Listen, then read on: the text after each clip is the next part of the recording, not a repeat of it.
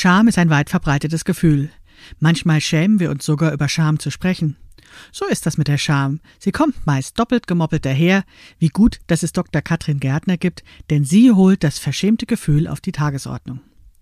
Scham ist eine Waffe, denn die Scham lähmt, macht kraftlos und hinterher schämen wir uns auch noch, dass wir nichts gegen die BeschämerInnen unternommen haben. Doch Scham macht auch deutlich, wo unsere Grenzen sind. Ist Scham nun ein positives oder negatives Gefühl? Jedenfalls ist sie nicht zu verleugnen, denn unser Körper verrät es, wenn wir uns schämen. Wieso Körperscham besonders schmerzhaft ist, warum Kleidung hilft, Körperscham zu lösen und warum die Beschämung des weiblichen Körpers nicht nur eine patriarchale Strategie ist, sondern auch der Leistungsgesellschaft dient, darüber dachten wir gemeinsam nach, bis wir auf die Idee kamen, wie wir gemeinsam Beschämung überwinden können. Hallo zum Abschaffung der Problemzonen Podcast. Hier spreche ich über Körper, Kleidung und Gesellschaft aus feministischer Perspektive mit inspirierenden Frauen, die etwas zu sagen haben und die Welt verändern wollen. Mein Name ist Maike Rentschbergner und ich bin die Autorin des gleichnamigen Sachbuchs Abschaffung der Problemzonen. Nichts mache ich lieber, als mit klugen Frauen Kaffee zu trinken und revolutionäre Ideen auszuhacken. Geht's dir auch so? Dann mach dir einen Kaffee und setz dich dazu.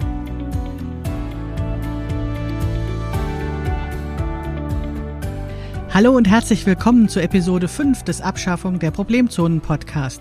Unser Gespräch heute ist ziemlich lang geworden, weil wir gar nicht mehr aufhören konnten, über Scham zu sprechen. Deswegen geht es jetzt ohne langes Vorgequassel einfach los. Ja, hallo und herzlich willkommen, Katrin. Ich freue mich sehr, dass wir heute miteinander sprechen. Ja, hallo Maike, vielen Dank für die Einladung. Ich freue mich auch sehr. Es ist eine schöne Gelegenheit, auch mit dir gemeinsam wieder mal über was nachzudenken. Ja, endlich mal wieder. Ne? Haben. Ja, vor einem Jahr haben wir eine wunderbare YouTube-Aufnahme gemacht, die ich auch auf jeden Fall dann noch verlinken werde in den Show Notes, wo wir über Scham gesprochen haben. Und es hat bei mir so viel bewirkt, unser Gespräch. Und deswegen wollte ich dich unbedingt dabei haben. Cool. Aber da ja äh, wir uns auch damals ganz kurz vorher nur kennengelernt haben, als du das Thema Scham auf Twitter ähm, ja, gesagt hast, wer will mit mir sprechen. Ähm, ist es vielleicht für die anderen auch mal interessant zu wissen, wer ist denn jetzt eigentlich diese Katrin, die ich da eingeladen habe? Ja, also ich bin von der Ausbildung her Psychologin, ähm, amtliche Statistikerin gewesen, habe mich viel mhm. auch so mit Fragebogenforschung beschäftigt. Da war immer die Frage der peinlichen Fragen in Fragebögen, also die Fragen, die wir nicht ah. gerne beantworten. Das hat mich auch wissenschaftlich beschäftigt. Zweites, wissenschaftliches Interesse. Ich bin inzwischen ähm, an der Fachhochschule in Wiener Neustadt, also ich bin Hochschullehrerin. Zweites wissenschaftliches Interesse ist Sexualität und auch da ist es sehr, also ist ein Thema, was viel, was sehr schnell in der Nähe der Scham ist. Ja. Auch in den Reaktionen, die ich bekomme, kriegst du überhaupt Antworten auf deine Fragebögen? Schämen sich die Leute nicht so sehr dafür, dass sie Sex haben, welchen Sex sie haben? Und ich habe jetzt gerade, bin ich in Bildungskarenz für die deutschen Zuhörer, das gibt es in Österreich, das ist eine Möglichkeit, eine Zeit lang eine Auszeit zu nehmen von der Arbeit und sich weiterzubilden. Ich studiere cool. Soziologie und ähm, beschäftige mich da jetzt in dieser Bildungskarenz schwerpunktmäßig mit dem Thema Scham. Also habe auch geschaut, dass ich Lehrveranstaltungen finde, die sich mhm. da, die dafür interessant sind und finde tatsächlich in der Soziologie und auch in der Philosophie gerade viel mehr zum Thema Scham, als ich je in der Psychologie finden könnte. Oder weiß ich noch nicht, aber das ist gerade sehr ergiebig und deswegen finde ich es voll schön, dass wir uns jetzt unterhalten, weil das eben einfach auch ein Teil dieser Schambildungskarenz sein kann. ja, toll. Also ich meine, das war mir ja gar nicht bewusst, dass ich quasi mit Frau Dr. Scham spreche. Das muss ich noch werden. Also im Moment bin ich sozusagen auf dem Weg dorthin. Ja, aber das ähm, macht ja gar nichts, weil gerade der Weg darin ist ja einfach, genau. einfach, von ganz viel Aufregung und Neugier und so weiter geprägt. Vielleicht bist du irgendwann total abgeklärt zu dem nee, Thema. Ich glaube, also tatsächlich finde ich Charme so interessant, weil es eben einfach so viele intellektuelle Rätsel birgt, das mhm. Thema. Also ich finde, dass mhm. Charme total verwirrend ist. Also ich habe viel mehr Fragen als Antworten im Moment. Yeah. Und ich kann mir vorstellen, dass das mich noch eine Weile auch begleiten wird, diese Rätsel. Ja, das, aber genau das finde ich ja total spannend. Also dieser Podcast soll ja dazu sein, äh, quasi so ein Gespräch aufzuzeichnen, wo, wo Frauen gemeinsam nachdenken, wo wir so auf der Suche sind, wo wir uns sozusagen dem Thema so annähern. Und dann ist es ja eigentlich, ähm, solange man auf dem Weg ist, eben fast noch spannender, weil dann die Distanz zwischen den Zuhörenden ne, und denen, die reden, sozusagen nicht ganz so groß ist. Ja, ja sonst würden wir zwei Vorträge halten. Das ja, genau. Ja, genau. Also äh, das passt jetzt total super, ähm, weil ich habe ja die letzte veröffentlichte Podcast-Episode ist ja äh, mit Gundula von Liebhabereien, wo es um Sexualität eben geht. Ich hatte erst überlegt, ob wir jetzt die Scham-Episode davor nehmen sollen, aber ich dachte, nee, lass die Leute mal sozusagen erstmal selbst ihre Empfindungen sammeln und dann können wir mit der Scham-Episode kommen. Weil das ja, ja, wie du eben sagst, gerade das Thema Sexualität äh, stark auch mit Schamgefühlen beschäftigt ist, obwohl wir ja nicht mehr 13 oder 14 Jahre alt sind. Mhm. Ja. ja. also eigentlich ändert sich vielleicht gar nicht so viel, seitdem wir 13 oder 14 sind. Also bei mir. Das ist schon die erste Hypothese, ne? Ja, also bei mir, ich, ich merke es jetzt bei mir, das Thema Sexualität, wenn es in der Forschung bearbeitet wird, bekommt so eine Legitimität, dass ich drüber rede. Ja, das ja. führt so eine extra Ebene ein, auf der dann mhm. auch gut drüber gesprochen werden kann. Und es fällt mir deutlich leichter. Aber ich merke immer noch, dass es Dinge gibt, über die es schwer sprechen, gehen und frage mich eigentlich immer, wieso? Ja. Wieso ist das so? Weil wir wissen ja alle voneinander, dass wir Sex haben. Also das ist ja, ja. oder potenziell Sex oder haben wollen. Wir. Ja, oder so, genau. Also das ja. ist, oder, mhm. ähm, also das ist nicht, ähm, so ähnlich wie Menschen sich dafür, manche Menschen sich dafür schämen, dass sie Klopapier kaufen, habe ich gehört. Ja. Äh, und alle wissen, ja. dass wir aufs Klo gehen. Aber trotzdem ist es so ein Zeigen von was Privatem, was wir dann vielleicht eben nicht zeigen wollen. Also. Das habe ich auch gehört. Das hat mir auch letztens jemand erzählt mit dem Klopapier. Und da war ich total erstaunt, weil ich weiß noch 100 Prozent, wie ich den ersten Zehnerpack Klopapier gekauft habe in meiner ersten eigenen Wohnung. Und ich dachte, ach cool, jetzt sehen alle, dass ich erwachsen bin und dass ich eine eigene Wohnung habe. Ich habe das voll positiv irgendwie mhm. ähm, abgespeichert und mir ist überhaupt nicht auf die, auf die, ich bin überhaupt nicht auf die Idee gekommen, dass das irgendwie peinlich sein könnte. Und vielleicht ist das ja auch ähm, schon ein Hinweis darauf, was Scham ist, dass es irgendwas damit zu tun hat, wie wir Dinge bewerten. Ne? Also wie wir ja, Dinge einordnen. Wobei das ist so eine Vorstellung auch, die, also es hat hat was mit Werten zu tun oder auch mit Werten in der Gesellschaft, wie wir auch glauben, dass andere Dinge bewerten oder wie wir eben selber gesehen werden wollen oder nicht gesehen werden wollen.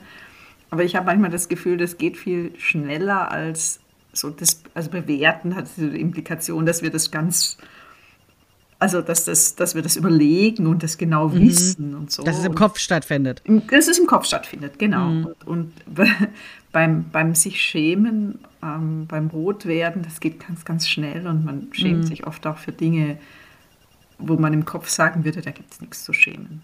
Das geht aber. Mhm. Also das, das finde ich auch das Faszinierende eigentlich, dass das so, es scheint mir so ein ganz basales Gefühl zu sein, was ganz, ganz schnell kommt. Ja.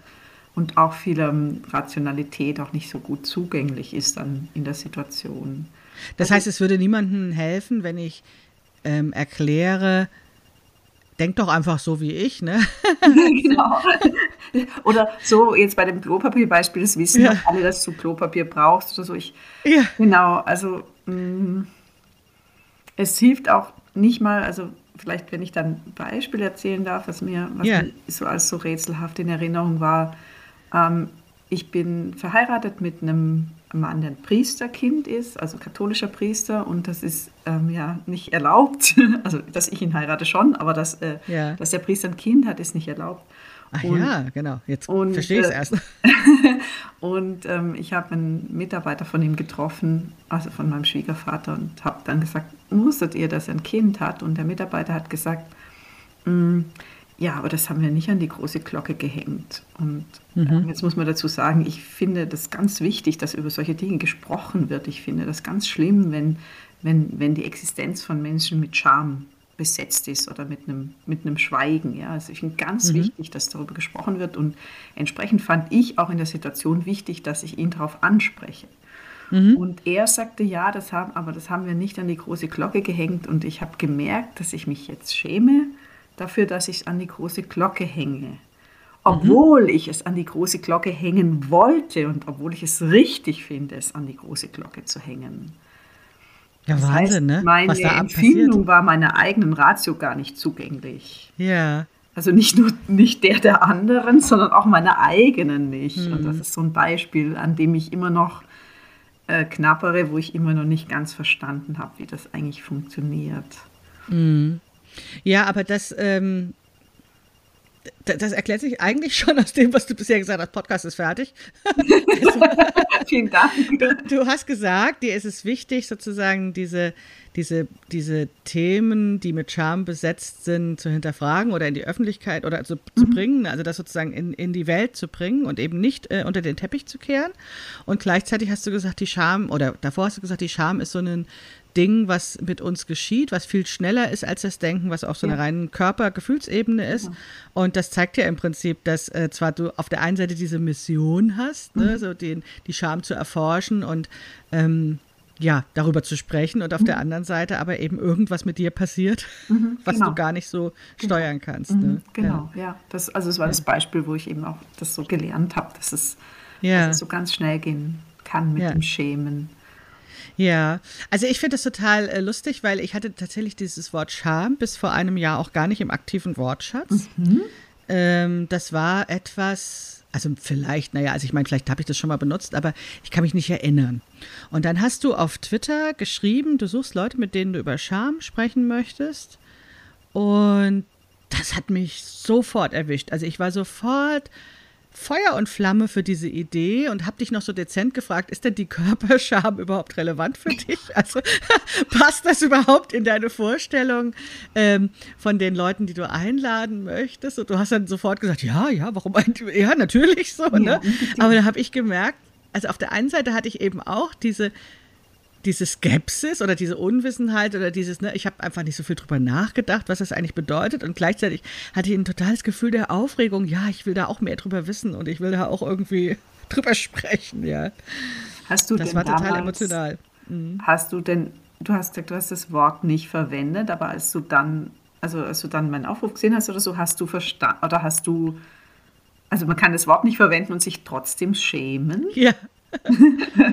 also ich weiß jetzt nicht, ob das. Nein, ich so glaube, nein, nein, ich glaube, es war anders. Also ähm, ich habe diese Gefühle als ganz wichtig erachtet. Und ich war ja am Buchschreiben gerade. Ich habe ja gerade Abschaffung der Problemzonen geschrieben und habe gemerkt, da ist irgendwie was, was, was mir ganz stark im Weg steht. Und habe aber noch nicht geschafft, das zu benennen. So. Und mhm. witzigerweise, als wir dann gesprochen haben auf YouTube, ja, Klar, also ich habe mir das jetzt letztens auch nochmal angehört, klang ich total schlau. ja, so nach dem Motto, voll reflektiert, ja. die weiß voll Bescheid, so, ne? Aber erst im Nachhinein habe ich kapiert, dass dieses Wort Scham exakt das war, was mir gefehlt hatte als, als Ausdruck dessen, was da ist. Und das meine ich mit, ich hatte es nicht im aktiven Wortschatz. Also diese ganze Erklärung, also das, was ich da erzählt habe, das habe ich natürlich schon gewusst und das war zum Teil auch schon im Buch drin gestanden. Aber ich habe es nicht benannt mit Charme. Und ich war dann mhm. total glücklich, als dann dieses, dieses ganze Zeugs, ich sage jetzt mal diese Argumentation und diese ganzen Beschreibungen meiner hemmenden Gefühle einfach ein Wort hatten. Also als das dann sozusagen einen Oberbegriff hatte. Mhm. Okay, ja, also wenn man es benennen kann, kann man es ja, kann man es bekämpfen oder auch kann man damit irgendwie was tun? Ich weiß nicht, ob bekämpfen jetzt das ist, was du oder man kann es ja, abschaffen vielleicht auch so. ja, abschaffen. ja, naja, oder ja, ja, genau. also mhm. so wie ähm, die Rumpelstilzchen-Geschichte. Ach, wie gut, dass niemand mhm. weiß, dass ich Rumpelstilzchen ja. heiße. Also so, ach, wie gut, dass niemand weiß, dass ich Scham heiße. Weil wenn ihr den, das Wort für mich habt, dann dann versteht ihr mich vielleicht und dann, dann verschwinde Naja, also genauer gesagt war das so, dass ich, ähm, ich habe ja geschrieben, dass ich gegen Bewertungen bin von Körpern und gegen Vergleichen mhm. und diese ganze Selbstabwertung und so weiter. Das war ja schon alles da, das war mir auch schon klar, dass das ins Buch reinkommt. Was mir nicht klar war und was mir durch unser Gespräch klar geworden ist, war, dass warum mich das so extrem lähmt. Also warum ich wirklich gefühlt halbtot, extrem verwundet auf dem Boden liege und mich nicht dagegen wehren kann. Mhm. Das war nämlich sowas, wo gegen ich, die Bewertung oder gegen die Selbstbewertung. Genau. Mhm. Und das ist auch das, was wir eben im Gespräch hatten. Ne? Im Kopf hatte ich das alles schon verstanden, ja, dass da Leute Geld dran verdienen wollen, dass ich mich selbst optimiere und so weiter mhm. und so fort. Und was aber für mich noch nicht ganz so klar war, ähm, war, warum fühlt sich das so an? Also warum fühle ich mich so kraftlos und so wehrlos und so hilflos? Mhm. Ne, das sind ja alles los hinten dran. Ne? Also ja, mir fehlte genau. ganz viel. Ja. Ganz klein irgendwie so, ja. Ja, mhm. ja also ich habe wirklich das Bild von auf dem Boden liegen und ja, mich quasi nicht bewegen können und einfach ja nicht mehr nicht, nichts mehr tun können. Mhm. Das ist für mich äh, dieses Gefühl der Scham, wenn ich das mhm. so beschreiben mhm. soll. Und auch nicht sichtbar zu sein? Oder nicht sichtbar sein? Nö, ich liege da schon sichtbar auf dem Boden, okay, aber ich bin besiegt. Okay. Ja. Mhm. okay. Mhm. ja, aber ich bin unfähig, was zu tun. Und ähm, ja, ich spreche auch ganz davon, oft davon, dass ich sage, Frauen sollen sich eben zum Subjekt machen und nicht das Objekt sein. Mhm. Und letztlich endlich ist, ist dieser hilflos auf dem Boden liegende Mensch, der überhaupt nichts mehr machen kann, ist ja quasi das Objekt per se. Ne? Also das ist ja dann kaum noch Mensch, genau. wenn da keine Regung und keine mhm. Kraft mehr da genau. ist. Ne? Dann kannst du ja alles mit dem mhm. machen. Ne? Und du, du kannst auch, also stellen wir uns die Fußgängerzone vor, du liegst da ja, und die Leute ja. gucken, ja, machen so vielleicht so einen Bogen und gucken, liegt die da. Ja. Ja, irgendjemand holt vielleicht mal die Ambulanz, die transportiert dich ab, so. Ja, aber ich, ich mache nichts mehr. Ich bin, mhm ich bin darauf angewiesen, genau, dass jemand anders vielleicht was für mich macht oder ich bleibe da und. Und verrotte da so vor mich mhm. hin, mhm. sozusagen. Ne? Mhm. Und das, ähm, das wurde mir erst klar, als ich das Wort Scham dafür hatte und als wir darüber gesprochen hatten. Mhm. Und da bin ich dir wahnsinnig dankbar für. Mhm. Ja, cool. Weil in dem Moment war es dann für mich auch, ähm, ja, verständlich klingt jetzt auch schon wieder so wie Kopf. In dem Moment konnte ich quasi dieses da am Boden liegende Maike, diese, diese Person, die ja eigentlich ich bin, konnte ich quasi verständnisvoll in den Arm nehmen mhm. und sagen, ähm, ich weiß jetzt, wie du dich fühlst und es ist völlig in Ordnung, dass du jetzt gerade nicht wütend bist und zurückschlägst, weil du hast einfach keine Kraft. Mhm. Ja. Und Wut ist eine Konsequenz oft von Scham. Das wird auch so, es gibt so einen langen Diskussionsstrang, ob Scham gut oder schlecht ist, moralisch gut mhm. oder schlecht. Ich finde den ein bisschen also ich will jetzt nicht sagen überflüssig, das wird sicher seine Gründe haben, aber das interessiert mich jetzt gar nicht so, weil ich ja. denke, wir schämen uns halt. Also das ist ja nicht so, also wir könnten uns fragen, ob Beschämung gut oder schlecht ist, aber sich schämen, also das kann ja auch nicht ändern. Ja. Ähm, aber in dieser Diskussion wird auch immer wieder gebracht, dass viele Menschen aus der Beschämung her wütend werden, aggressiv werden. Das ist eine ja. Möglichkeit. Und die andere Möglichkeit ist eben genau das, was du beschreibst, eben diese, diese Passivität ähm, aus einem Schuldgefühl, und das ist natürlich auch eins der großen Rätsel, ja. die ich so habe, was ist der Unterschied zwischen Scham und Schuld und so, aus dem Schuldgefühl und der Reue kann also was wie der Wunsch erwachsen, etwas wieder gut zu machen, also sich mhm. zu entschuldigen oder irgendwie ja eben etwas wieder gut zu machen in der Form oder es nicht mehr zu tun. Also aus dem mhm. Schuldgefühl habe ich das Gefühl, das macht uns handlungsfähig in einer mhm. oft ja, schönen Weise. In der Scham sehe ich eigentlich wenig Handlungsmöglichkeit. Also mhm. außer sich zu verstecken in dem, was man tut oder in dem, auch noch schlimmer, in die, die zu verstecken, die man ist. Deswegen mhm. habe ich gefragt, ja, ob das der. Ja, finde ich total spannend, weil ich benutze, glaube ich, Schuld und Scham immer so als so einen Doppelbegriff, der zusammengehört wie Honey und Nanny. Mhm. Ähm, und ähm, ja, das ist super, dass du das nochmal so aufdröselst. Und ich kann es jetzt auch verstehen, warum das so ist, warum das sozusagen beides wichtig ist. Ähm, und habe den Eindruck, weil du sagst mit der Schuld, da kann man noch was tun. Und bei der Scham ist halt wirklich dann diese körperliche Kraftlosigkeit auch mhm. da. Also dieses wirklich energielose, also keine Muskelspannung und kein, keine Energiereserve sozusagen. Mhm. Das ist wirklich in dem Moment dann eine, eine, eine absolute Passivität. Die kann nur Sekunden dauern, möglicherweise, aber in mhm. dem Moment ist sie einfach da ist, da geht nichts mehr. So, ne? Ja. Und da fällt uns keine schlaue Antwort ein oder kein Aufbegehren irgendwie gegen das, was vielleicht diese Scham ausgelöst hat, mhm, ja? sondern genau. es ist genau. einfach da. Und das ist ja auch interessant, dass die Scham das einzige Gefühl ist, was ich, also ich meine, natürlich haben wir eine, eine Gesichtsmimik bei Gefühlen, aber es gibt auch Leute, die haben keine, also die, das Pokerface, ja, mhm. das Natürliche. Aber Scham ist die einzige Emotion, die sich über dieses Erröten so unkontrollierbar im Gesicht mhm. zeigt. Also, mhm. ähm, also das, die, die, hat so eine ganz, ich finde, die Scham hat eine ganz starke Körperlichkeit, die über die Körperlichkeit bei anderen Emotionen mhm. hinausgeht. Also man kann, also auch so dieses Menschen, die sich schämen, schauen am Boden. Du hast du liegst am Boden, ja. Also mhm. die können den Augenkontakt nicht mehr halten und solche Dinge. Und ähm, ja, das ist irgendwie so eine, dieses Lähmende irgendwie, was, also ich kann gar nichts mehr tun und ich will mhm. auch nichts mehr tun. Das ist schon auch so spezifisch für die Scham. Ich habe da sogar so eine doppelte Scham. Und zwar, dass ich auf der einen Seite diese Kraftlosigkeit habe und mich gleichzeitig oder im Nachhinein dann ärgere, dass ich nichts getan habe. Also mhm. mich dann nochmal schäme, dass ich sozusagen mich diesem, dieser Kraftlosigkeit hingegeben habe.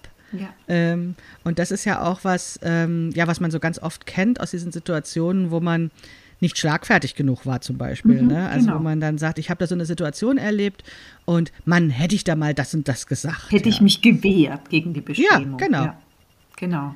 Und das ist auch so, das ist, das finde ich auch das, also insgeheim bin ich, glaube ich, auch auf der Seite, wenn man fragt, ist das ein positives oder negatives Gefühl, ein Gefühl, was wir häufiger haben sollten, erzeugen sollten oder weniger häufig, glaube ich schon auch weniger. Ähm, mhm. Und ich, also der Punkt ist diese Scham über die Scham. Also, dass wir uns mhm. eigentlich dafür schämen, dass wir jetzt auch das so sichtbar, ich meine, errötet sind oder so, also mhm. dass wir uns eben in dieser Situation auch nicht wehren konnten. Also das macht es halt alles auch nochmal schlimmer. Also die Scham. Das wird ja auch ganz oft gesagt, haha, du wirst rot, ne? Genau. So, ja. Und das ist ja auch der Punkt, also bei allen anderen, zu allen anderen Gefühlen kann ich stehen. Also wenn jemand sagt, mhm du bist offensichtlich traurig oder sogar wenn jemand sagt, du bist wütend. Ich meine, Wut ist gerade für uns Frauen jetzt auch lange Zeit keine sozial besonders akzeptierte Dingens gewesen. Ja, also das wurde ja auch immer abwehrend mit mm. abwertend mit Hysterie und so bezeichnet. Aber mm. das ist alles etwas, wo ich sagen kann, ja, stimmt, ich bin gerade ziemlich wütend. Ja, das, oder ich bin gerade traurig oder ich bin gerade niedergeschlagen. Aber wir sagen nicht, wenn jemand sagt, du bist ja gut, sondern stimmt, ich schäme mich gerade. also das ja, ist die einzige sagst. Emotion, die so, so selbst so stark mit Scham belegt ja. ist. Also ah, ich weiß, die negativen in Anführungszeichen Emotionen sind alle mit Scham belegt, auch gerade wenn sie sozusagen in, ja, in, in psychischen besonderen Situationen auftreten und so. Aber ähm, die Scham ist besonders schambehaftet. Und deswegen macht sie. Wirkt es doppelt und dreifach. Ne? Genau, ne? das macht uns dann wahrscheinlich auch deswegen eben so handlungsunfähig, weil wir uns nicht beschämt zeigen wollen. Das heißt, mhm.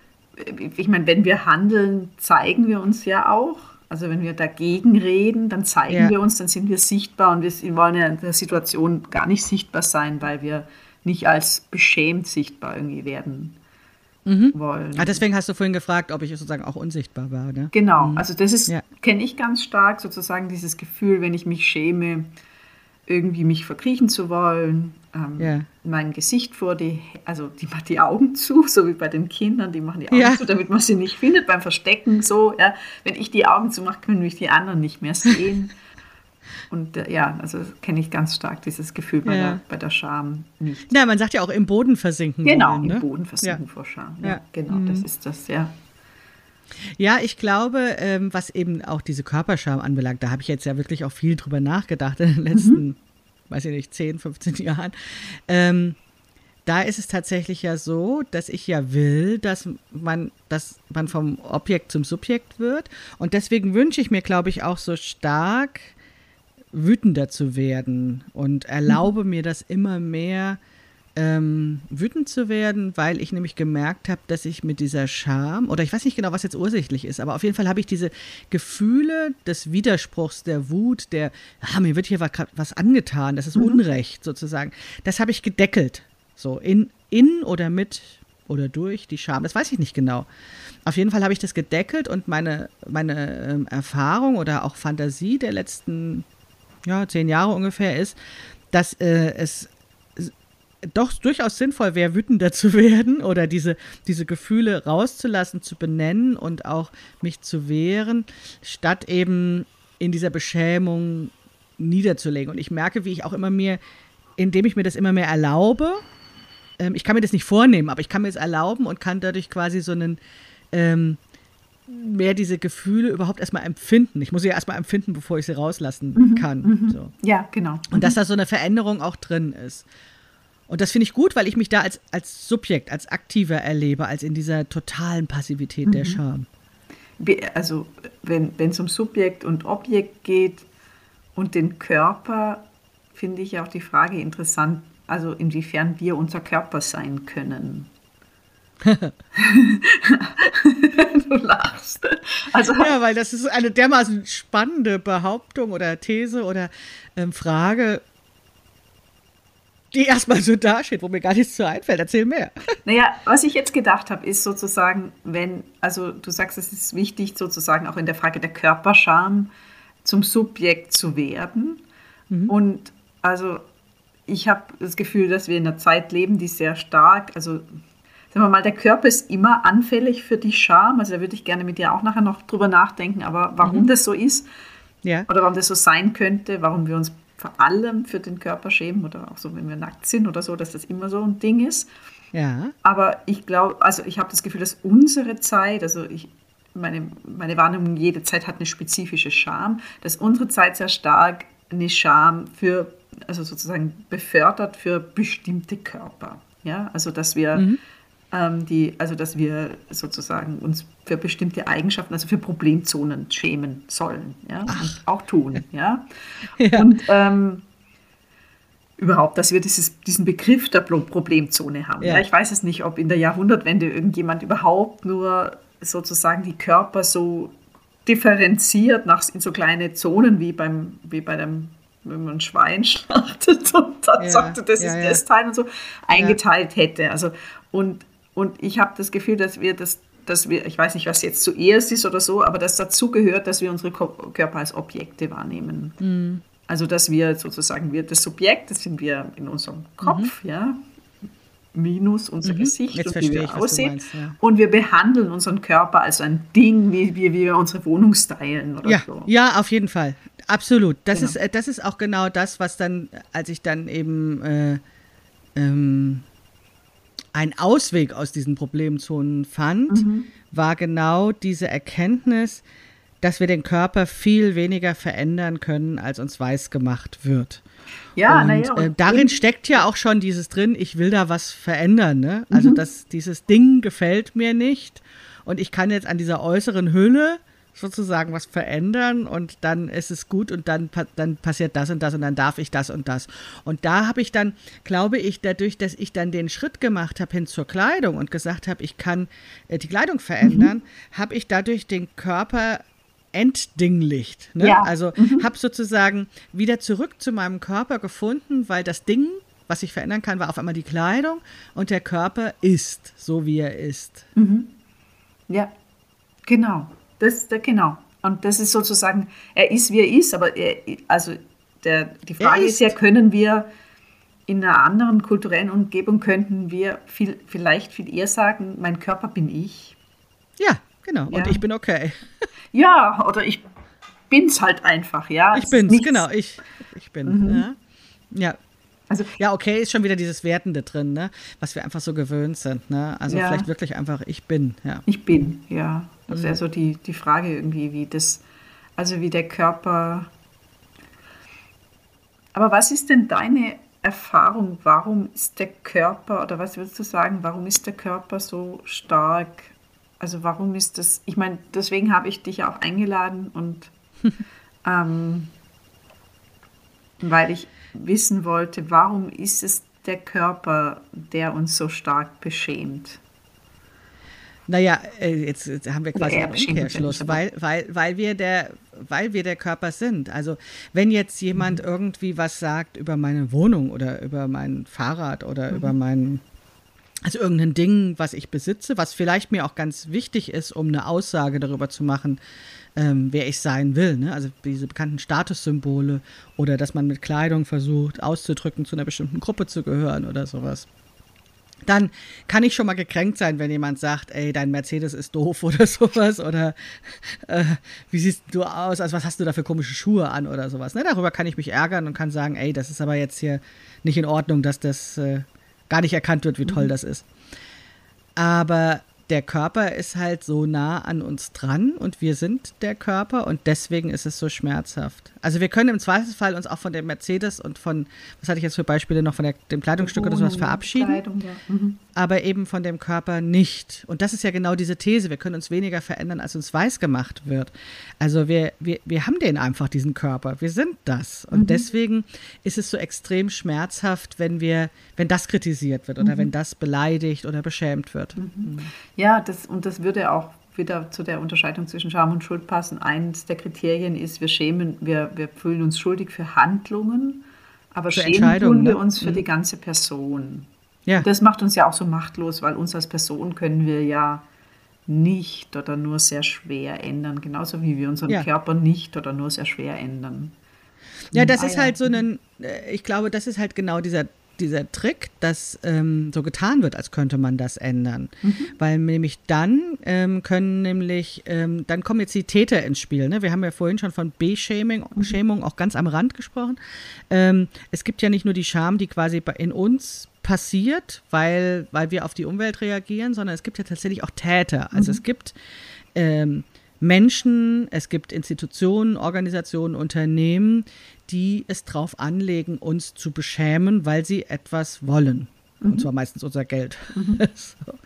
Und, ähm, und das ist dann diese aktive Beschämung. Also ich greife jemanden an und löse dann in dieser Person das Gefühl der Scham aus. Mhm. Und das mhm. ganz bewusst meistens. Mhm. Finde ich interessant, wie das mit der Beschämung funktioniert, weil da offensichtlich jemand sehr viel weiß über etwas, wie, wie etwas funktioniert, ohne dass es dieses Wissen irgendwo nachzulesen gibt. Also, also Beschämungsstrategien sind ja sehr mächtig weil sie genau das. Ah, kein Schulfach Beschämung sozusagen, so wirst du zum Beschämer. Also ich, meine, ich denke so, also so, wenn ich jetzt mir Marketing anschaue oder so, ich meine, so, so tief bin ich nicht mm. drin, aber so ein bisschen, also, also Marketing, ah, da müsste ich mal die Kolleginnen aus dem Marketing fragen, ob die mm. sozusagen, inwiefern das gelehrt wird, aber das scheint so ein implizites Wissen auch ja, zu sein. Ja, äh, im Marketing, also soweit ich das weiß, geht es ja ganz viel um Schmerzpunkte. Mhm. Also da heißt es immer, das wird auch wirklich so gesagt, du musst den Schmerzpunkt deiner KundInnen finden. Okay. Ja? Was ich immer ganz ekelhaft finde. Also das ist irgendwie, ähm, also wir, wir ziehen die nackig aus und suchen sozusagen die Stelle, die am meisten wehtut, wo wir jetzt reinhauen können, so ja. ungefähr. Ne? Also das finde ich eine, eine, eine wirklich ekelhafte Formulierung. Das wird ganz offen so gesagt. Es wird nicht mit Scham benannt, sondern mit Schmerz. Mhm. Boah. Okay, ja, aber ja, natürlich, die Scham ist auch, mhm. tut ja auch richtig weh. Also mhm. ähm, ich meine, der Freud soll gesagt haben, jetzt muss, das muss ich noch irgendwo finden, aber dass eben die, die, die sozusagen eine Scham eigentlich eine, eine Form des Schmerzes ist. Also eigentlich ist es im Prinzip Schmerz. Ja? Also mm. Scham tritt dort auf, wo Schmerz ist. Ja? Das, ähm, also deswegen passt der Schmerzpunkt da auch wieder sehr gut. Ja? Also ja.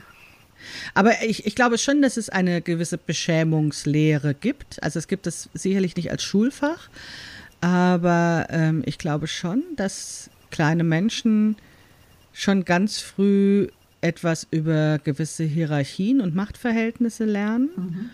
Und da äh, dann eben auch ähm, Beschämung als Werkzeug lernen. Also das passiert, glaube ich, ganz, ganz früh. Also wenn ich da so an Kindergartenkinder denke zum Beispiel, ähm, da haben die schon mitgekriegt, was funktioniert, äh, um auch jemanden mhm. irgendwie auszuschließen oder sowas, ne? Im Sinne von, du bist nicht richtig. Ähm, und das ist nicht aus denen heraus, das haben die meistens von ihren Eltern oder irgendwoher gelernt. Aber das ist schon, also ich glaube schon, dass es eine gewisse Beschämungslehre gibt. Mhm. Also das funktioniert dann einfach und dann wird es weitergemacht. Ne? Mhm. Mhm. Ja, das ist ja auch eine interessante Frage, wieso, wieso wird vor allem der weibliche Körper, wieso wird der ausladende Körper so beschämt auch? Also welche, ich meine, du sagst, es gibt was zu holen also finanziell ja. was zu holen, aber es beschämen ja auch die, die nichts zu holen haben. Ja, auch das, da geht es dann um Machtverhältnisse. Also ich glaube, dass es ähm, die Beschämung des weiblichen Körpers ist eine patriarchale Strategie um eben Frauen klein zu halten. Also mhm. ich, da habe ich gerade letztens mit einer Freundin drüber gesprochen, die gesagt hat, äh, äh, sozusagen grundlegend ist der Gebärneid und äh, da habe ich dann gesagt, ja, hallo Frau Freud, ne? so.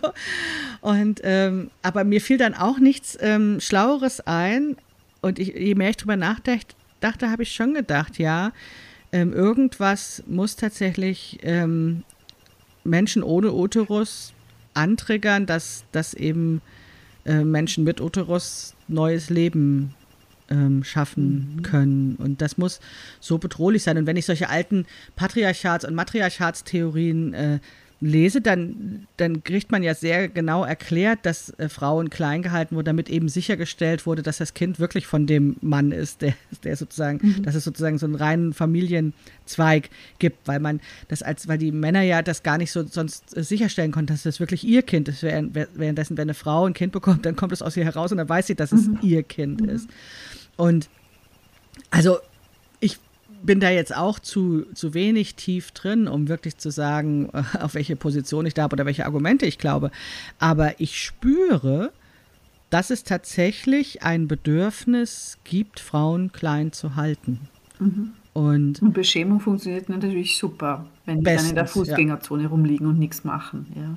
Bestens, genau. Mhm. Und das erklärt für mich einfach auch, warum ähm, so so kleine Hansels im Internet dann zum Beispiel Ricarda Lang äh, beschäm, beschäm, beschämen, beschimpfen, ähm, dass diese Frau, ne, Frau und dick sich traut, äh, eine mächtige Position einzunehmen. Und dann haben diese kleinen Hansels überhaupt gar nicht sozusagen die Argumente, ne, lassen sich gar nicht auf so eine argumentative Strategie ein, sondern beschämen einfach, hauen einfach drauf mit dieser Beschämung. Mhm.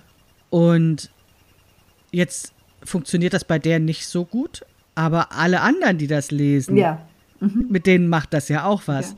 Das heißt, sie kriegen nicht äh, Frau Lang dann irgendwie klein gehauen, aber alle anderen Frauen, die dann eben auch in sich, also so eine Solidarität spüren, kriegen diese Schläge auch ab. Und deswegen ja, funktioniert das schon ganz gut. Ähnlichkeit sehen, die sagen, ja. Ja. ja. Mhm. Mhm. Und das ist einfach furchtbar. Also da, da, das ist wirklich etwas, was mich sehr, ja, von verzweifelt bis wütend macht, weil ich das Gefühl habe, ist das überhaupt zu ändern? Mhm. Ja, also kriegen wir das, gibt es wirklich Wege, dass, dass die, diese kleinen Hansels irgendwie da so denen wirklich sozusagen, hey, das geht so nicht, dass du das machst, ja. Mhm. Ich meine, Weil ich habe das Gefühl, je stärker wir werden, ne, also je selbstbewusster wir werden, und da auch wieder das Beispiel dieser Politikerin, ne, die das, die da zumindest als öffentliche Person an sich abprallen lässt oder aber auch thematisiert, ja, umso mehr reizt das ja dann auch die kleinen Hansels wieder, ne? Ja, naja. und die Frage auch so, ähm, also ich habe vorhin gesagt, die, ich finde die Frage, ob Scham gut oder schlecht ist, jetzt irgendwie nicht so sinnvoll, weil wir schämen uns halt und kann ja. relativ wenig dagegen tun. Also wir haben unsere Gefühle sind keine Handlungen, aber Beschämung ist eine Handlung. Und, und die können wir sanktionieren. Genau, und die könnten ja. wir ächten. Also ja. wenn, wenn es darum geht, also ähm, es gibt ja schon also eine gewisse Ächtung von anderen Handlungen, wie zum Beispiel Beleidigungen. Ja? ja. Also zumindest in manchen Kreisen, ich finde, da gibt es die, die, schöne hm, Diskussion von der Madita Oeming, ich weiß nicht, ob du das gesehen hast, wie können wir beleidigen, ohne sexistisch zu sein und mhm. ohne rassistisch zu sein und so weiter. Lass uns mal schauen, wie wir korrekt ja. beleidigen. Da ist schon klar sozusagen, wir dürfen jemand nicht sexistisch, rassistisch beleidigen. Ja? Also das ist zumindest in ja, das ist mehr als eine Bubble, aber für die meisten Menschen ist das klar, das wollen wir vermeiden. Ja. Also Sexismus ist, ist äh, sanktioniert, ist geächtet. Rassismus ist geächtet, also nicht genug. Ja, aber noch, das, das wissen wir ja schon viel. Aber dann sagt man sowas wie, äh, du bist ja irre oder du bist behindert. Ne? Genau, ne? so. genau. Und, und das da sozusagen, auch, nicht, auch das sozusagen fängt jetzt langsam an. Also, ja. ähm, ähm, ähm, und aber Beschämung selber, also sagen wir mal, Sexismus und sexistische Beleidigung sind geächtet, aber Beschämungen sind nicht geächtet. Mhm. Also, ähm, und die können, also das ist nicht, das, da macht niemand, also wenn jetzt jemand sagt, du Irrer, dann schreibt jemand hin, du weißt, das ist ableistisch ja. und überleg dir was anderes, ja. Schau in dem Strang von der Madita Oeming nach, was du findest ja, an einer ja, coolen Beleidigung. Ja, die, äh, wenn jemand beschämt, dass es benannt wird, hier wird beschämt und das wollen wir eigentlich nicht, das gibt es eigentlich nicht, oder? Ja, doch, es fängt an. Also ähm, gerade bei solchen Kommentaren im Internet ähm, wenn gut moderiert wird, werden solche Sachen auch wegmoderiert oder mhm. aber eben auch widersprochen. Mhm. Ähm, und das ist auch ganz, ganz wichtig, weil die einzelne Person es nicht kann. Ja. Also ich habe ja mal 2014 und 15 bei dem großen Medium äh, stern.de einen Blog über Körperakzeptanz geschrieben. Und dann wurde ich halt auch angegangen ohne Ende. Mhm. Und, ähm, und konnte nicht mehr reagieren. Also es war wirklich so, dass ich ähm, ja, einfach immer nur geheult habe, jeden Tag. so, und ähm, auf der einen Seite irgendwie diese, diese Mission hatte, das Thema Körperakzeptanz einem größeren Publikum ähm, ja, nahe zu bringen und dachte, hey, über so eine große Plattform wie Stern ist das doch super, ist viel machtvoller, als wenn mhm. ich ein privates Blog schreibe. Aber auf der anderen Seite habe ich immer geweint, immer, immer, immer geweint, bis ich dann irgendwann mich getraut habe, auch davon zu erzählen. Ähm, mein Mann sagte dann erst, stell dich nicht so an, ne, lass es doch von dir abprallen. Das ging aber nicht. So. Und dann äh, bin ich, habe ich Gott sei Dank weitererzählt und habe von zwei Personen Hilfestellung bekommen. Äh, das eine war Antje Schrupp, ähm, eine Feministin, die auf mhm. ihrem Blog ganz klare Regeln formuliert hatte, ähm, was bei ihr geht und was nicht, also was wegmoderiert wird. Mhm. Und, ähm, und dann habe ich gesagt, Antje, ich habe gar nicht mehr die Kraft, meine Grenzen zu bestimmen. Mhm.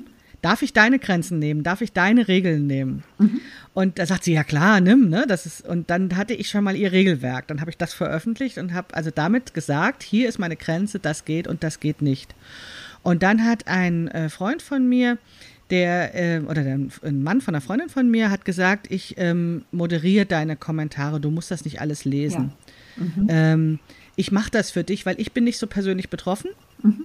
Und das hatte was natürlich damit zu tun, dass er eine andere Person war, aber eben vielleicht auch, weil er ein Mann war. Ne? Mhm. Und das nochmal anders, so ähnlich wie mein Mann gesehen hat, hat der Motto, lass das nicht so an dich ran. Und ähm, das gab mir dann den Freiraum, wirklich mit denen zu diskutieren, die auch ähm, in, ja, interessant ins Gespräch kommen wollten. Mhm. Also nicht sozusagen kriegerisch, nicht, nicht mich vernichten wollten, sondern wirklich Interesse hatten und Nachfragen hatten da hatte ich dann wieder diese Energie, dann auch darauf reagieren zu können, aber vorher lag ich wieder am Boden. Ne? Mhm. So.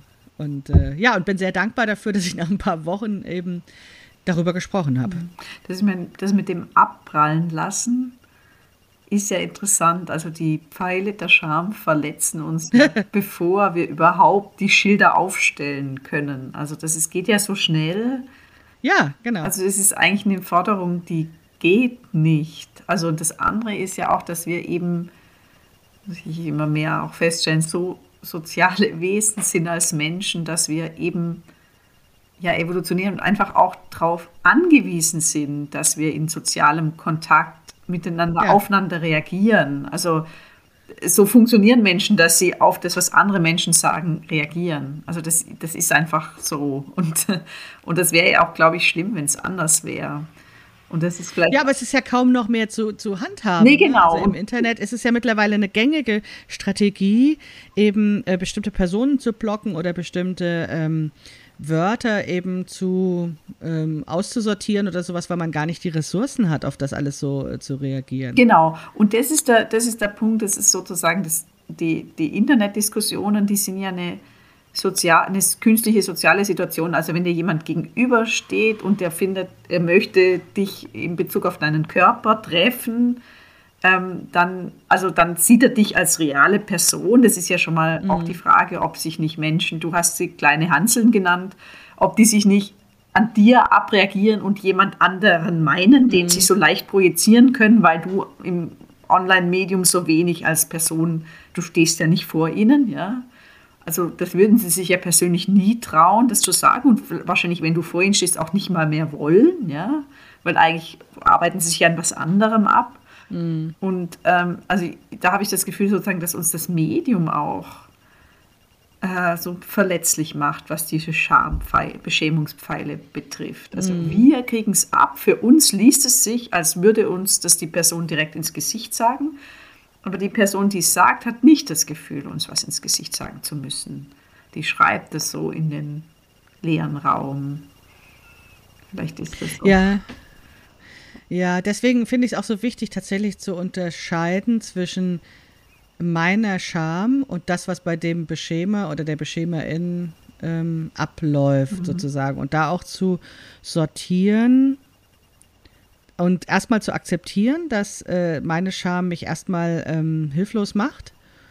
Und, ähm, und dann sozusagen im zweiten Schritt zu sagen, dann, wenn die Kraft wieder da ist, kümmere ich mich oder kümmere ich mich mit Hilfe ja, um genau. die Beschämerin. Mhm, genau. Ja, und gar nicht diesen Anspruch zu haben, dass das gleich passiert. Ähm, ich glaube, das war was, was mir dann auch geholfen hat, ähm, sowohl in dieser Situation, die ich jetzt eben mit dem Sternblock äh, beschrieben habe, aber auch mit bei, beim Nachdenken über diese Körperscham, dass ich mich auch nicht dafür geiseln muss, dass ich nicht sofort reagiere, sondern dass ich das auch ähm, annehmen kann, erstmal diese Kraftlosigkeit diese, äh, dass ich jetzt wirklich getroffen wurde. Ja. ja? Und, und auch das sagt man ja so im doppelten Wortsinn, ne? Mhm. Dieses getroffen sein. Ja auch, du hast mich getroffen. Ich meine, damit, wir haben ja vorher von dieser Zweistufigkeit der Scham gesprochen. Also wir schämen uns für etwas und dann schämen wir uns auch noch dafür, dass wir uns schämen. Ja. Und was du machst, ist es von hinten aufzurollen und zu sagen, ja zumindest schäme ich mich jetzt nicht mehr, also wenn ich dich jetzt richtig verstanden habe, zumindest schäme ich mich jetzt mal nicht mehr dafür oder ich geißel mich nicht mehr dafür, äh, dass ich mich schäme. Das hätte ich jetzt nicht so klar sagen können, okay. aber jetzt, wo du das sagst, finde ich das sehr plausibel. Und das passt auch wieder zu diesem, zu dieser Selbstakzeptanz. Mhm. Also damit zu sagen, die Scham ist ein körperliches Gefühl, also ist eine Reaktion, die einfach passiert, die mein Körper macht. Mhm. Und in dem Moment, wo ich mich und meinen Körper annehme, im, im Sinne von ich bin, das mhm. bin ich, ähm, muss ich das nicht bewerten, weil dann ist es einfach da. Mhm. Ja, ja, genau. Also das ist ja auch, was die ähm, von, von der, wie heißt sie, von, der, von, dem, von dem Unterwäschegeschäft gesagt hat. Ähm, Gundula. Nee, vom Unterwäschegeschäft. Ah, äh, Anne-Luise von Anne-Luise, genau. Ähm, sie hat gesagt, sie sagt inzwischen den Leuten, ich hoffe, das darf ich jetzt hier nochmal wiederholen, aber sie hat es ja nicht. Ja. Sie sagt inzwischen den Leuten, äh, ach, schämen Sie sich nur. Wenn die Leute sagen, ich schäme mich so, dann sagt sie nicht, Sie müssen sich nicht schämen, sondern sie sagt, ja. das ist okay, schämen Sie sich nur ruhig. Ach, das habe ich noch gar nicht gehört. Ach so, oder hat sie ja, ja, später nochmal gesagt? Nach nein, das darf man, das darf man auch gerne sagen. Anne-Luise war ja auch schon Gast hier im Podcast okay. und ist auch äh, eine Frau, die ich sehr, sehr schätze und von der ich ganz viel über Körperakzeptanz gelernt mhm. habe, im Sinne von, wie sie das lebt. Und insofern ist es total super, wenn du das jetzt so zitierst. Ähm, Nochmal, um das zu wiederholen, weil ich habe dich ja unterbrochen. Schämen Sie sich nur heißt eben auch die Akzeptanz dieses Gefühls. Die Akzeptanz des Gefühls. Ich darf mich, also es ist okay und das macht es, also es ist, wie Parad es ist ein bisschen natürlich auch wie Parad ja. paradoxe Intention und paradoxe Intervention, dass man sagt, dann schäme ich mich erstmal.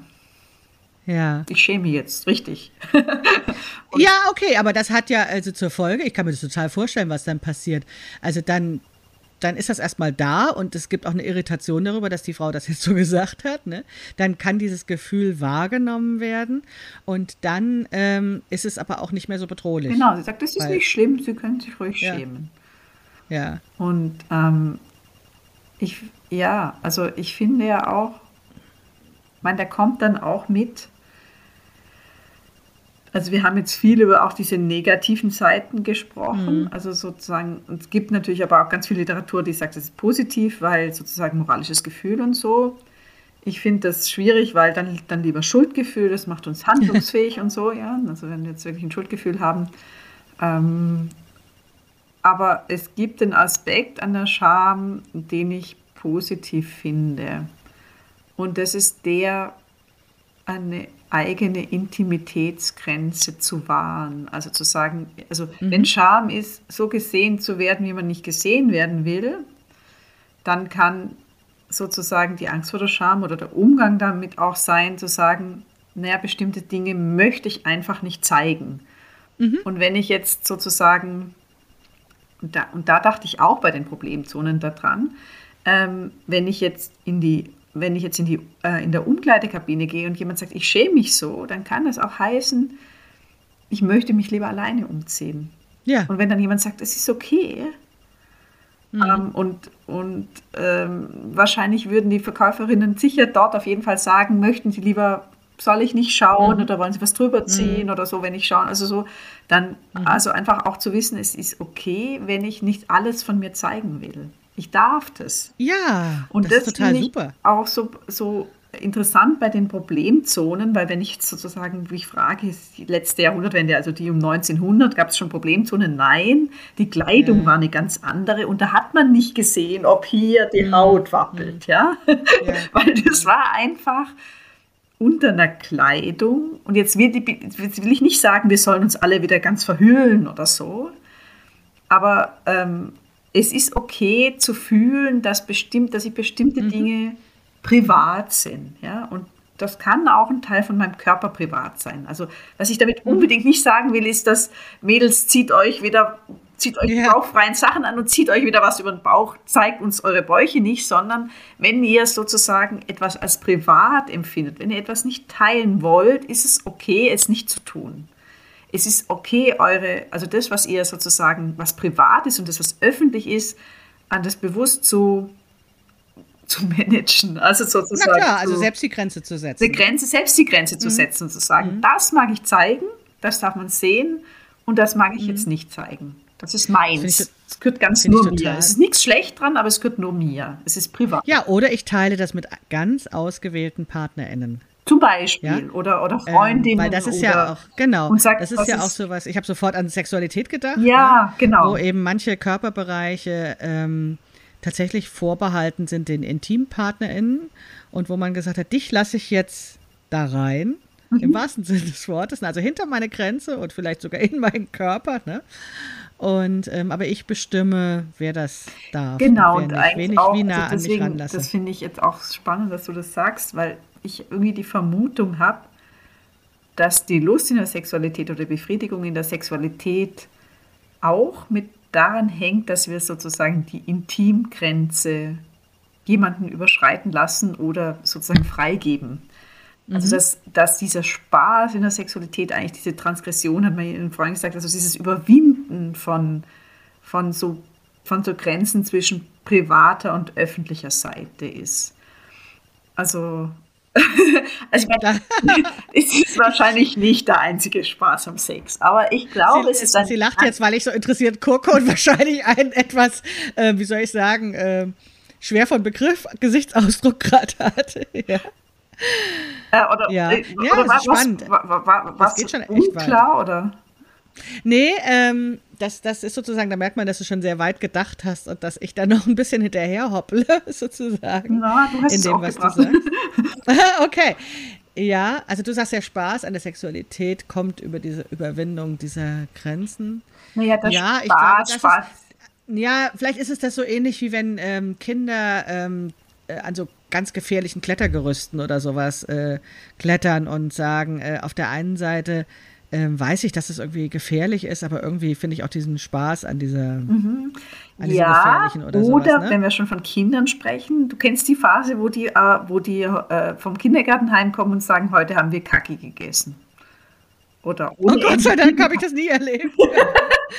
Dann haben sie nicht, aber behaupten sie, ja, heute gibt es ah, okay. zum Mittagessen oder wo sie die ganze Zeit Pipi Kaki sagen. Ja, Pipi, ja, Kaki, das kenne ich und dann später gerne auch Bußen, aber so, also diese ja. Lust an der Überwindung ja. der gesellschaftlichen Schamgrenze, ja, weil wir finden das, das ist natürlich auch Ekel, wir ekeln uns auch, das hat auch, glaube ich, mit Scham zu tun, aber also das ist so eine Grenze, eigentlich das tut man nicht, ja, und das ist so eine Lust, und bei der Sexualität habe ich das Gefühl, das ist, ist noch was anderes. Das kann so diese Lust mhm. sein, die machen was, was man nicht tut, ja, äh, was eigentlich privat ist, so wie die Ausscheidungen privat mhm. sind.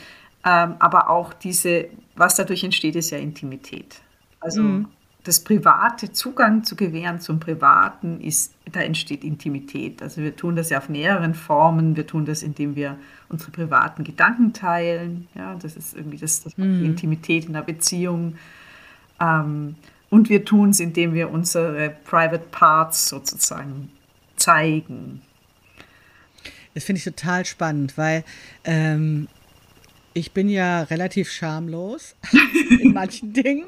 Also sagen wir mal so, ne, ich hatte wirklich auch überlegt, ob es okay ist, an der vierten Episode dieses Podcasts äh, mit Gundula von Liebha Liebhabereien zu sprechen, gleich mit dem Thema Sexualität so baff ne, in Folge 4 zu kommen. Ne?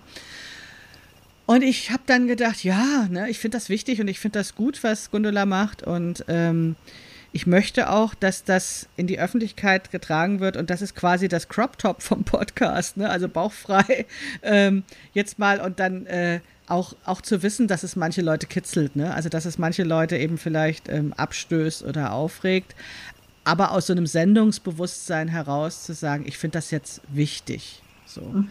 Und umso schöner finde ich das, dass wir diese Charme-Episode jetzt gerade aufnehmen, weil das vielleicht für denjenigen, die mir gut gesonnen sind und die erstmal schockiert waren, jetzt die Möglichkeit gibt, das auch so aufzuarbeiten. Ne? zu sagen, was ist denn da so mit mir Warum passiert? Sie sich ja? so schämen, ja. Ja, genau. Und das ist halt, also ich, ich bin, glaube ich, manchmal oder auch schon eigentlich mein Leben lang, wenn ich mir das so recht überlege, bin ich relativ schamlos unterwegs, um zu provozieren und um Botschaften in die Welt zu bringen.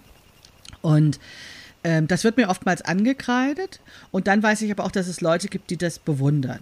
Also ich habe letztens jetzt drüber gesprochen, auch darüber, dass ich ähm, ähm, bei der Lesung unbedingt ein rotes Kleid tragen sollte, um sichtbar zu sein genau, und Raum mhm. einzunehmen. Ne?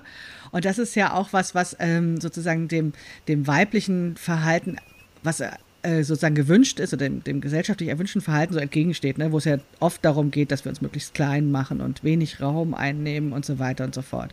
Und ich bin dann gerne so genau das Gegenteil und mache Bam und ziehe das rote Kleid an oder noch ein Petticoat, der mich noch breiter macht oder sowas, ja. Weil ich immer denke, es braucht so Leute, die einfach mal schamlos tun, ja. ja damit andere sich ein bisschen mehr trauen. Dass natürlich trotzdem in mir die kleine Maike wohnt, die sich bei ganz vielen Sachen schämt, das muss man ja in dem Moment nicht thematisieren. Ja, und das ist fake it till you make it, oder? Man geht so lange ja, genau. Petticoat irgendwo hin, bis es einem nichts mehr macht.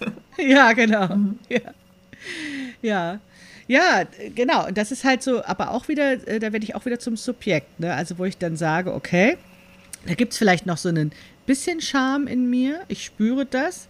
Ich kann aber überlegen, wo kommt das her? Also äh, kann es sein, dass mir einfach mal jemand gesagt hat, du darfst das nicht und ich zweifle das jetzt mhm. an, diese Regel. Ich darf nicht so viel Platz ja. einnehmen, ich darf nicht so sichtbar sein oder sowas. Und wenn ich jetzt diese Scham spüre, dann ist das vielleicht was, weil das sozusagen aus meinem alten Ich kommt, was also so in so einem vorauseilenden Gehorsam sich einfach mal schämt, ja. Und dann aber mein neues Ich sagt, nein, verdammt nochmal, ich will das nicht, ja. Ich will jetzt anders sein und ich mache das anders. Mhm. So, und dann ist das, ist dieses schamlose Verhalten eine Überwindung von, von Scham, mhm, sozusagen. Ja, auch wenn sie ja. vielleicht noch ein bisschen da ist. Mhm, genau, ja. Und finde es, also ich finde auch unbedingt, dass, dass das Thema Sexualität beim Problemzonenthema eine Rolle spielen muss. Absolut, ja. Absolut. Also, also das ist, das, ich finde das auch total wichtig. Die, die Reihenfolge der Podcast-Episoden ist ein bisschen zufällig, weil es kommt ja auch so ein bisschen, wer wann Zeit wer hat. Wer wann Zeit hat und äh, wann ergibt sich was. Genau. So.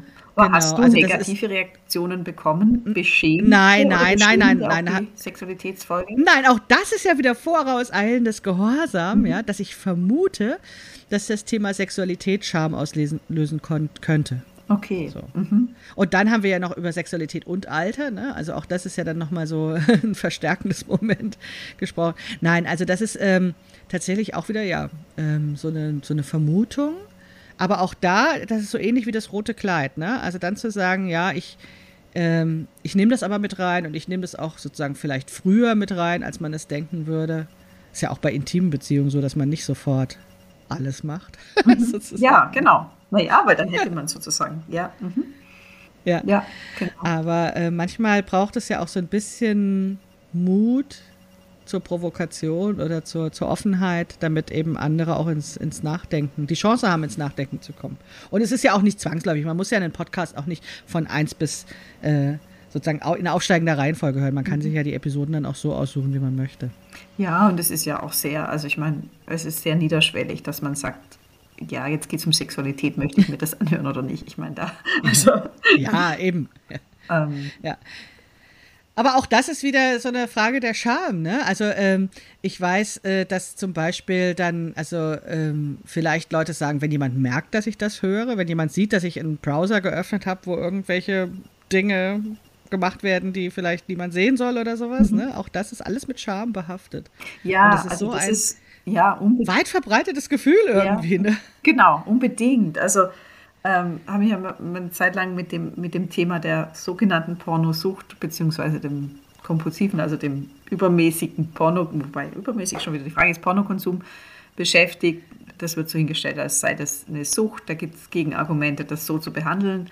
Was daran interessant war, war, dass die Menschen vor allem damit ein Problem hatten, die besonders religiös waren und die sich für ihren Konsum sehr stark geschämt haben. Also ah. die haben ihn als übermäßig wahrgenommen und und wenn es das dann nicht mehr war, dann war es auch kein Problem. Also bei denen hat sich. Und damit, damit ist Beispiel auch. Religion oder Religiosität ja eine, eine Gemeinschaft, zu der sie dazugehören wollen, ja. weil sie in diesem Glaubenssystem sozusagen sich einordnen und in dieses Regelsystem. Und deswegen ist, es, ist die Scham auch ähm, ein, ein, ähm, ein Kontrollfaktor, ne? weil wir wollen ja zugehörig sein zu dieser Gruppe. Genau. Und wenn man dann uns beschämt, also wenn wir was falsch machen oder was machen, was nicht okay ist, dann haben wir Angst, aus dieser Gruppe ausgeschlossen zu werden. Und deswegen ist das auch nochmal so schmerzhaft. Genau, genau. Also das ist auch eine gute, also da hatte ich ja auch ein Gespräch mit einer Theologin ähm, zu dem Thema, die eben auch als, als Scham, als Mechanismus im spirituellen Missbrauch also mhm. beschrieben hat, was ich sehr überzeugend fand, weil das ist halt auch so subtil und damit so wirkmächtig. Ähm, also die, die, äh, das, das, das geht so leicht. Aber vielleicht auch nochmal zurück zu dieser Idee, was, ja. was sehen die Leute, wenn ich mich mit Sexualität beschäftige und warum mhm. ist es so, warum ist es so beschämend, warum, warum können wir uns selber gegenüber anderen vielleicht nicht als sexuelle Wesen, warum dürfen wir das nicht oder so, also wie, ähm, finde ich, find ich spannend auch so diese Idee, dass es unsere Gesellschaft, also das kommt jetzt aus dem Soziologiestudium Norbert mhm. Elias, mhm. dass unsere Gesellschaft eben dann gut funktionieren kann, dass wir so wie Rädchen ineinander unsere Beiträge zur Gesellschaft leisten, wenn sie weitgehend entsexualisiert ist.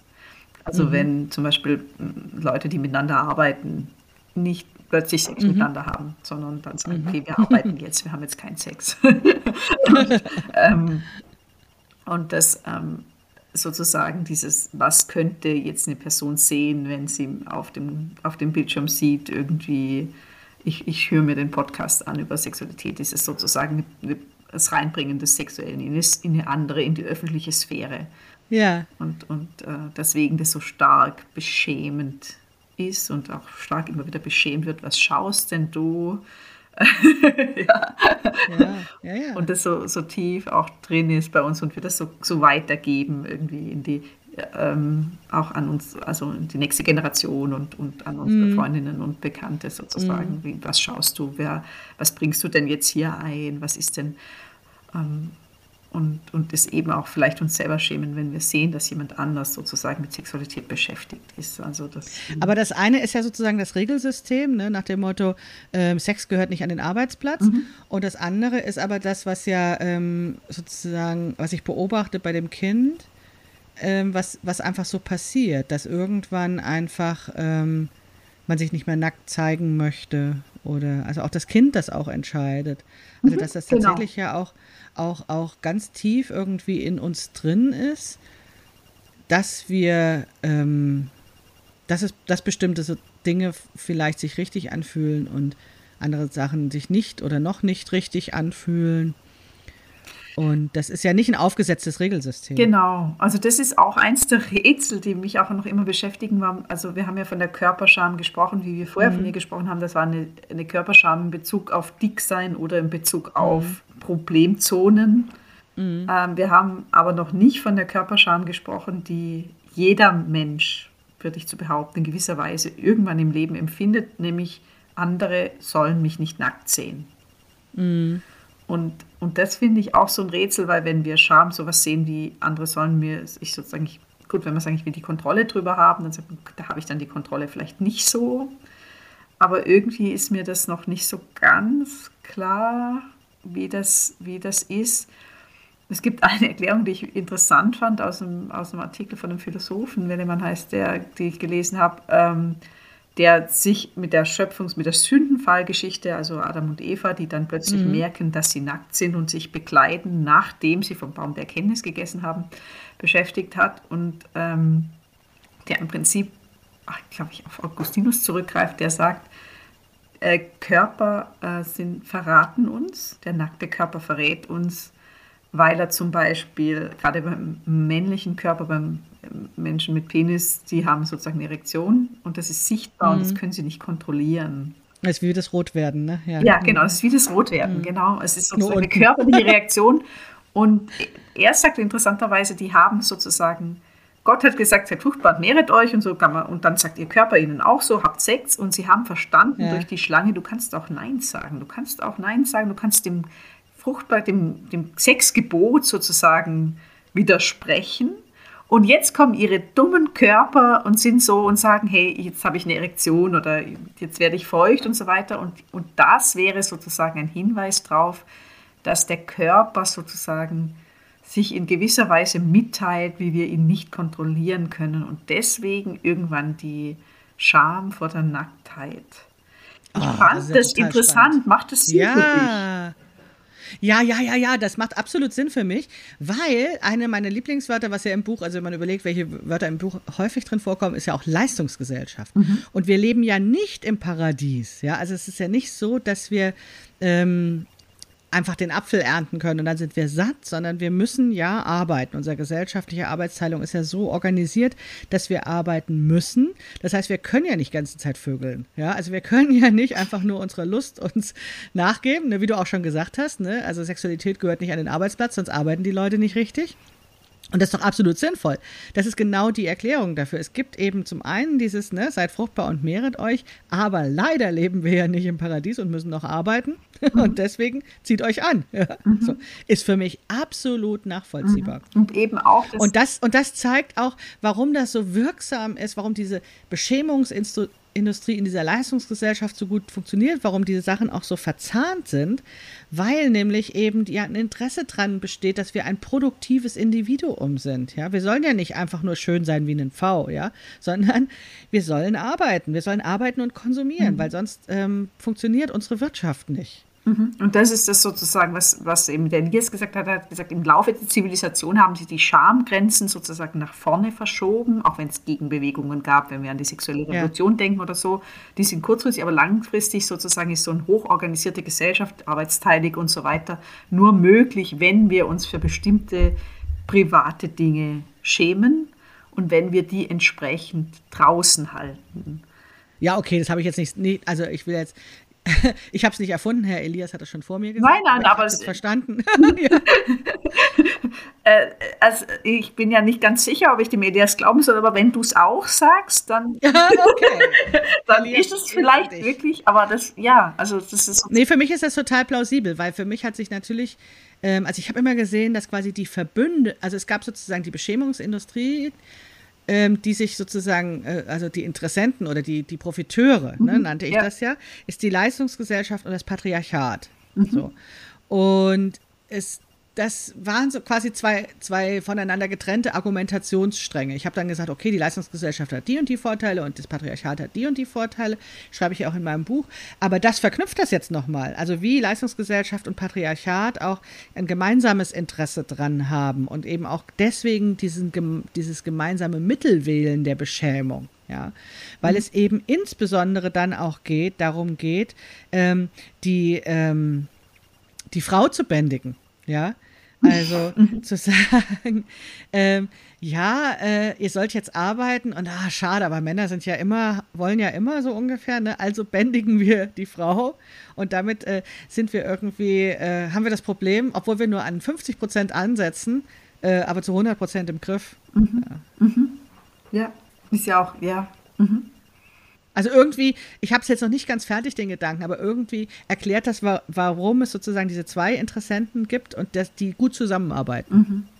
Ich meine, da gibt es sicher mehr, also es gibt ja. wahrscheinlich noch mehr Erklärungsstränge, die Vermutlich. Also sozusagen ja. einer wäre ein bisschen einfach, aber, aber ich finde das auch, also das ja. ist sozusagen bestimmte Dinge im Privaten zu halten, hat halt auch irgendwie Vorteile von, also natürlich auch die Aggression, die, die, also die, ähm, ja, die, weiß ich nicht, die Lust haben aufs Klo gehen. Keine Ahnung. Also, was halt, die Lust haben, irgendwas auf Twitter zu lesen. ja, also es sind diese ganzen Dinge, die man, ja. ja ähm, damit irgendwie einschränken kann oder so. Das, ähm, ja. Naja, ein bisschen, also, warum der nackte Körper sozusagen so stark im und natürlich, weil ich ihn, weil ich ihn so wenig, also weil ich so wenig dagegen tun kann, was er zeigt. Also, ja. also was ja. sozusagen mein Körper zeigt und ähm, gleichzeitig ist ja sozusagen die Erektion jetzt, äh, das ist das furchtbar, ja, wenn, wenn das jemand sieht beim Baden gehen oder so, aber gleichzeitig der, der, der Intimpartnerin, dem Intimpartner zeigt man sie gerne, ja. Also da ist auch mhm. wieder diese, diese Überwindung eigentlich sozusagen von, da ist mein Körper, da macht der Körper, was er soll ja. auch und da und da ist es okay, wenn ich so. Wobei ich glaube, das ist überschätzt, ne? Das ist ja auch diese Versendung von Dickpics im also, die dann, also ungefragt versendete Bilder von Erektionen, äh, die dann, äh, ja, irgendwie tatsächlich das überschätzen, wie, wie toll das manche ich Leute mein, finden. Ich weiß nicht, hat sich das mal jemand angeschaut, was eigentlich bei den Versendern passiert, warum die das machen? Ich habe keine Ahnung, ich bin da echt äh, ratlos. Könnte das sozusagen, also wenn ich, also es ist ja auch andersrum ich meine, wir wollen jetzt, vielleicht müssen wir nicht die ganze Zeit über Erektionen sprechen, ich weiß nicht, wie meine Zuhörer das finden, aber ich finde es ganz spannend. Es ist ja auch andersrum so, dass es ja auch andersrum nicht kontrollierbar ist, ja. Also das ist ja, ja. auch ein Grund für, für Erektions, ich würde es Variabilitäten nennen, ja, dass jemand denkt, ich muss die Erektion jetzt halten und das geht nicht. Und, ja. äh, und das sozusagen, dass wenn man das auf dem Bild brannt, dass es jetzt gerade eine Erektion gab, dann ist sie stabil und das ist eine Entschämungsstrategie für die Variabilität des eigenen Körpers, ja. Also sozusagen, ich schicke dir das Bild, weil da. Gut, aber wir können. Ja. Wir kommen ein bisschen ab, aber bisschen man sieht, man kann mit, mit Katrin äh, stundenlang überschauen. oder tagelang oder wochenlang. Das hat ja wirklich unglaubliche Dimensionen. Also ich das, und das ist vielleicht auch, ähm, äh, um so ein bisschen sozusagen das Ende unserer Episode mhm. einzuleiten, ähm, wirklich, es ist ein ein, ein wenig besprochenes Thema. Ich habe ja vorhin gesagt, das ist ein Wort, was eigentlich gar nicht zu meinem aktiven Wortschatz gehörte und trotzdem so wichtig und beherrschend, weil es uns einfach passiert, so, ne? Und weil es, weil wir das alle haben. Gibt es, gibt es Studien darüber, dass irgendjemand keine Scham hat? Ich weiß nicht, ich habe da nichts gefunden, ja. nee, also, wahrscheinlich nicht, ne? Ja, vielleicht gibt es irgendwelche, was man dann unter Psychopathologie irgendwie beschreiben würde, ja, dass jemand sich ja, ja, eben. aber, aber im Zweifelsfall haben wir es alle, ne? Und trotzdem ist es so noch auch noch mal ein schambehaftetes Thema, ja? Ja. Und Doppelt und dreifach irgendwie in Lagen, wie so eine, wie diese Schokolade beim, äh, bei so einem, beim Kindergeburtstag, die dann so ganz oft eingepackt ist, bis man, dann, genau, bis man da dran kommt ja. mit Messer und Gabel. Ich denke gerade schon, man hat die Schokolade schon und dann ja. ist noch mal eine Schicht dazwischen. Ja, genau. Und, ähm, und ja, also was ich so denke, ist, dass wir, also wenn ich auch dir jetzt so zuhöre, dass wir ja, wenn wir handlungsfähig sein müssen, dass wir wollen, ja, ja. dass wir das verstehen müssen, was uns handlungsunfähig macht. Und ja, es ist absolut. zwar so, dass wir wahrscheinlich zur Schokolade selber vielleicht nicht vorkommen, aber wir können ein paar Schichten davon abmachen. Ja. Und da wird eh schon dann, also es ist vielleicht auch ein falsches Bild, weil da gibt es eh schon Schokolade. In den Zwischenschichten ist schon Schokolade ja. versteckt. Ja, ja, stimmt. Und, ähm, und das uns irgendwie handlungsfähig macht, wenn wir das benennen. Also wie bei der Rumpelstilzchen-Geschichte, wenn wir sagen, ja. ah, und jetzt schäme ich mich also. Dass das schon mal so einen Schritt wegnimmt von dieser ganz lähmenden Schamspirale, ich schäme mich, ich schäme ja. mich, dass ich mich schäme, ich schäme mich, dass ich mich schäme, dass ich mich schäme und so weiter. Und dann sagt man hier, ein Papier weg, ich schäme mich jetzt mal oder so. Ich will was über meine Scham verstehen und hat dann vielleicht so ein kleines Stück irgendwie Handlungsfähigkeit auch wiedergewonnen. Mhm. Ja, und genau das ist das, worum es mir geht. Aus dieser Unfähig Handlungsunfähigkeit, aus dieser Lähmung rauszukommen und sozusagen im eigenen Tempo zum Subjekt zu werden, also dann wieder kraft, kraftvoll zu werden und energiegeladen zu werden, um sich dann zu entscheiden, welche, welche ähm, Wege man da jetzt geht. Also will ich jetzt wütend werden oder will ich irgendwie einfach sagen, es interessiert mich nicht mhm. oder was auch immer. Ne? Aber erstmal aus dieser Lähmung rauszukommen. Und da glaube ich tatsächlich, ähm, um wieder auf dieses Umkleidenbeispiel äh, zurückzukommen, die, die Scham ähm, zu fühlen und zu benennen, hilft da. Mhm. Also sie anzuerkennen und zu sagen, ja, da ist was. Ähm, ich ich, ich fühle, wie sich das bei mir anfühlt. Ich habe ein Wort dafür, ich habe da einen Namen dafür und es ist okay. Ich darf mich jetzt auch erstmal ein bisschen schämen. Mhm. Ich muss nicht sofort in die Handlung mhm. übergehen. Und das so. andere, was ich so spannend finde, ist jetzt, also die Tatsache, dass wir beide schon drüber sprechen, ist schon ein, mehr, ein Aspekt von Gemeinschaft. Und ich habe ja. das Gefühl, Scham vereinzelt uns. Das tut uns in eine Gegenposition zu allen anderen verschieben. Also ja. du liegst in der Fußgängerzone und alle anderen gehen draußen vorbei. Ja. Und wenn jetzt wir aber schon zu zweit schamgebeugt in der Fußgängerzone liegen, dann werden wir uns nicht mehr so schämen, weil es sind nicht eins gegen alle, mhm. sondern es ist nicht eine Person, die ausgegrenzt wird durch die Beschämung, sondern das sind dann schon mehrere. Und ich glaube, das ist ja auch das, was du machst durch das Community Building ja. jetzt. Ja? Wir sind eigentlich Absolut. viele, die sich gemeinsam schämen und dadurch schon ein Stück weniger schämen.